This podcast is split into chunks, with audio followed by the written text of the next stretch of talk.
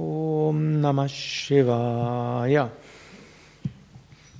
Ich habe ja einen Nikolaus hm, bekommen, vermutlich, weil heute Nikolaustag ist. Gut, und es ist auch Adventszeit. Advents, Advents kommt von Advenia, das wird kommen und es möge kommen. Und die letzten Wochen habe ich öfters gesprochen über verschiedene Raja-Yoga-Techniken, wie wir Einfluss nehmen können auf unser Denken und Fühlen. Und eine der vielen Techniken ist das, was ich gerne als Freude-Affirmation bezeichne.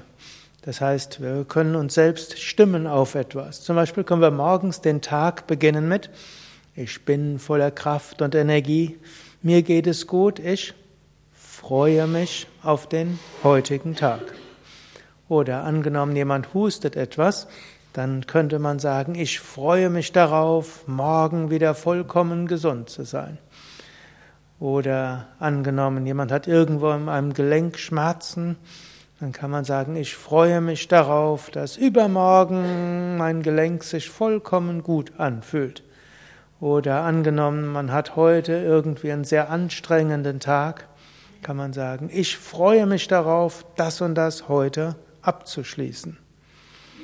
Oder angenommen, man ist in einem wunderschönen Ashram, kann man sagen, ich freue mich auf den wunderschönen Tag heute. Oder angenommen, man hat sich entschieden, ausnahmsweise mal die fortgeschrittene, fordernde Yogastunde zu machen und man fühlt sich so ein bisschen bibbernd, kann man sagen, ich freue mich heute, den Körper richtig zu fordern und mich nachher richtig toll zu fühlen. Also das ist eine einfache Weise, die man ausprobieren kann.